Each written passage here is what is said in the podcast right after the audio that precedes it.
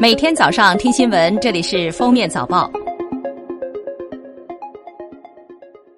今天是二零一八年六月七日，又是一年高考时。今年全国高考报名考生人数达到九百七十五万人，这一人数比去年增加三十五万人，是二零一零年以来高考人数最多的一年。据介绍，今年零零后将步入高考考场，迎来人生首次大考。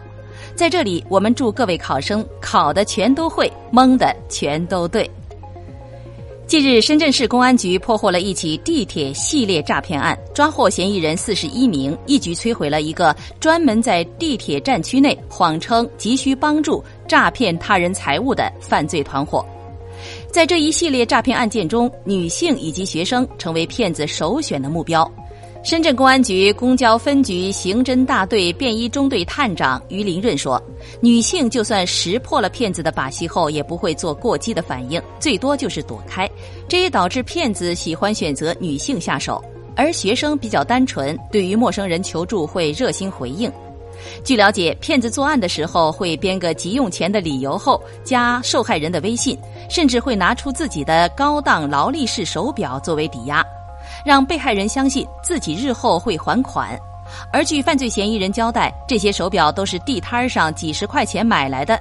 而当受害者发现事情不对，给骗子发微信催款的时候，往往会遭到恶语相加。大连市民冯女士今年五十六岁，二十多年前扎了耳洞，从那时起就不断的化脓，一直不见好，后来竟然长成了一个鹅蛋大小的肉瘤。最近，冯女士通过手术将其切除。医生介绍说，这种肉瘤叫做瘢痕疙瘩，属于纤维瘤，会呈现一种不可抑制的生长。虽然是良性的，但表现出的生物学行为却像是恶性的。出现这类病状的患者一般都属于瘢痕体质。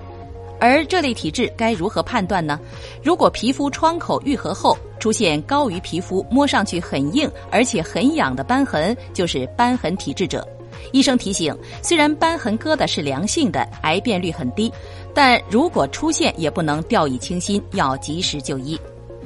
六月六日是全国爱眼日，国家卫健委发布的最新数据显示，我国近视人数已超过四点五亿人，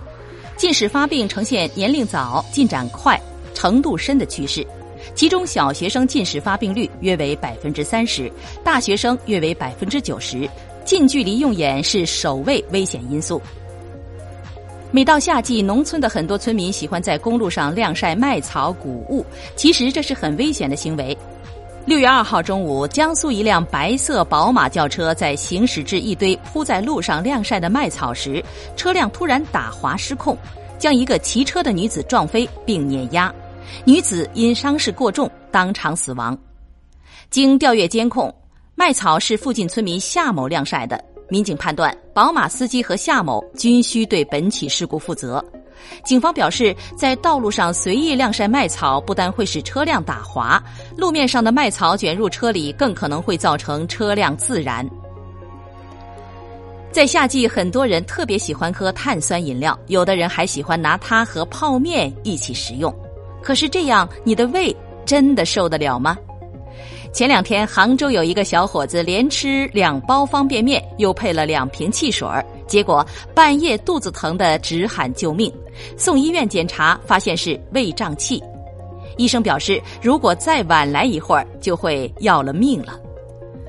六月六日，记者从中国铁路成都局集团有限公司获悉。二零一八年七月一日起，全国铁路将实行新的列车运行图。四川、重庆、贵州将新增长途动车组十二对，包括新增成都东至沈阳北、重庆西至济南西、贵阳北至深圳北的始发终到高速动车组各一对。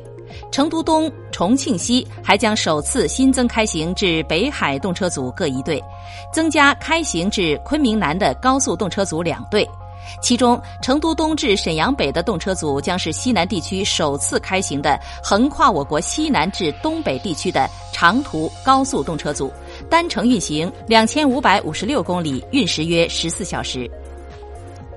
鉴于当前安全形势，外交部领事司提醒中国公民近期暂勿前往叙利亚、伊拉克、巴勒斯坦加沙地带、以色列与加沙边境及附近地区，谨慎前往黎巴嫩同以色列、黎巴嫩同叙利亚接壤的边境地区及巴勒斯坦约旦河西岸地区。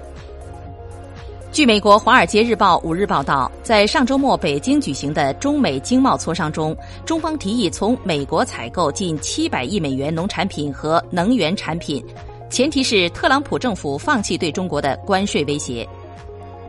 英国《每日邮报》报道，餐前饮用酸奶有助于消除饱和脂肪引起的炎症。可以减轻炎症和高血压症状，促进肠道健康。慢性炎症与肥胖、代谢综合症、心血管疾病有关，而酸奶可使进入血液的有害炎性分子数量显著降低。感谢收听今天的封面早报，明天再见。